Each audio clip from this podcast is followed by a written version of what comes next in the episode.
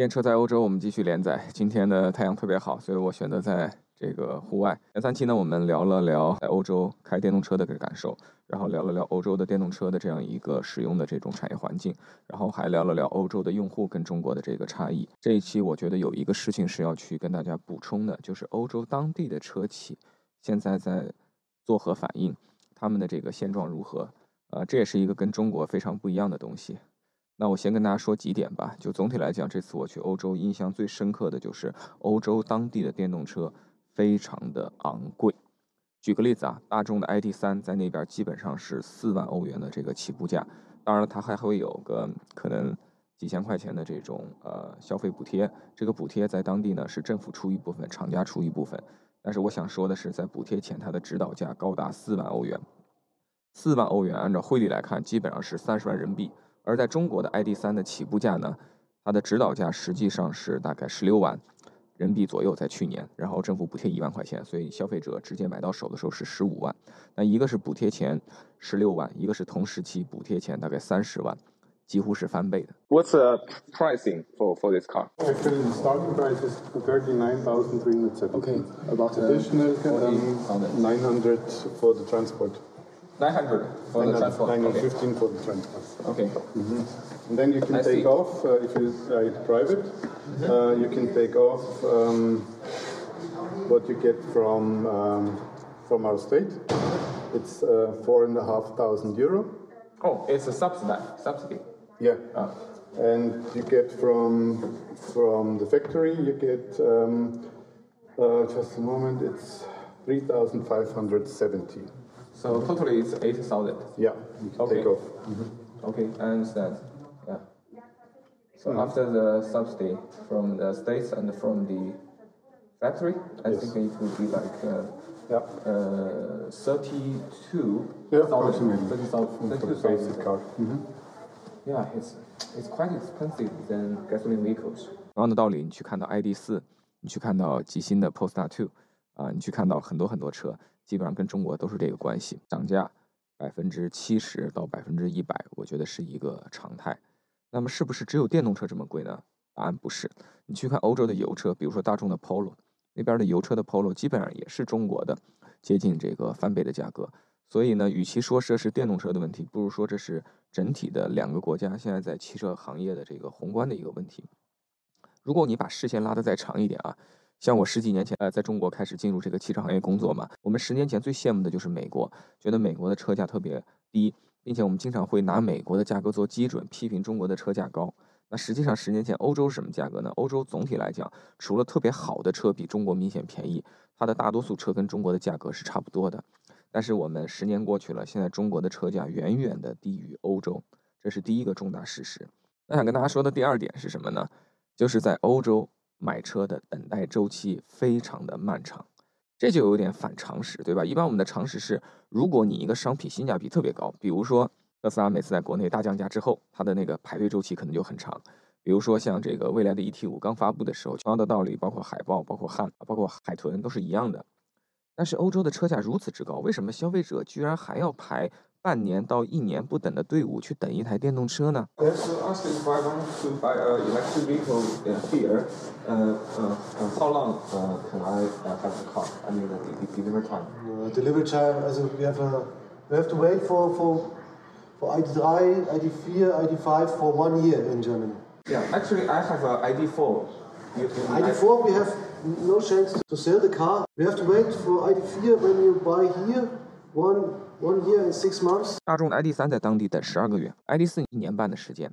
那大众集团也有让你等待时间比较短的。如果你去买那个西亚特品牌的 ID.3，你只用等六个月。上汽的 MG 为什么在欧洲现在特别畅销呢？产品力是一方面，价格优势是一方面，一个很大的因素就是 MG4 在那边只需要等三到六个月。那比亚迪为什么现在去欧洲？它也有它的优势。那除了产品力和价格的原因，比亚迪的一个很大的优势也是能让消费者的等车周期比欧洲本土的厂商要短很多。我当时在沃尔夫斯堡，未来的 ET7 停在那里充电，当时就有一对德国的老人和他的老伴儿，他们一起过来看我的 ET7，他们就问我这是什么车？这是第一个问题。第二个问题问的就是，如果我现在去买这台车，我要等多久？对吧？你在中国，你有一台新车展示给一个陌生人，永远不会有陌生人这样来问问题。我当时就觉得特别纳闷儿，我说为什么你们这么关心等车周期呢？他说因为现在在欧洲，一台你看得上的电动车通常要等一年，所以他很关心这台看上去很好看的他没见过的电动车到底要等多久。这个问题就把我难住了。我说你有空上德国的未来官方网站自己去看一看吧。就是我想给大家总结的第二点，就等车周期远远的长于中国。我要给大家解释一下为什么等车周期长和车价很昂贵这两件事情同时发生了。其实原因就是这两年的欧洲啊，它的这个新车的销量大幅的萎缩，从过去的一年可能超过一千五百万，现在只有一千万出头，一千一百万这样一个水平。所以说它的整个新车的交易市场，你可以认为是打了一个七折的，这其实是一个非常严重的衰退。那么在你的交易量大幅的萎缩的情况下，如果你还能够保证你的交易价格和你的等待时间，那只有一个理由，就是欧洲的厂商他们一定都控制了他们的生产。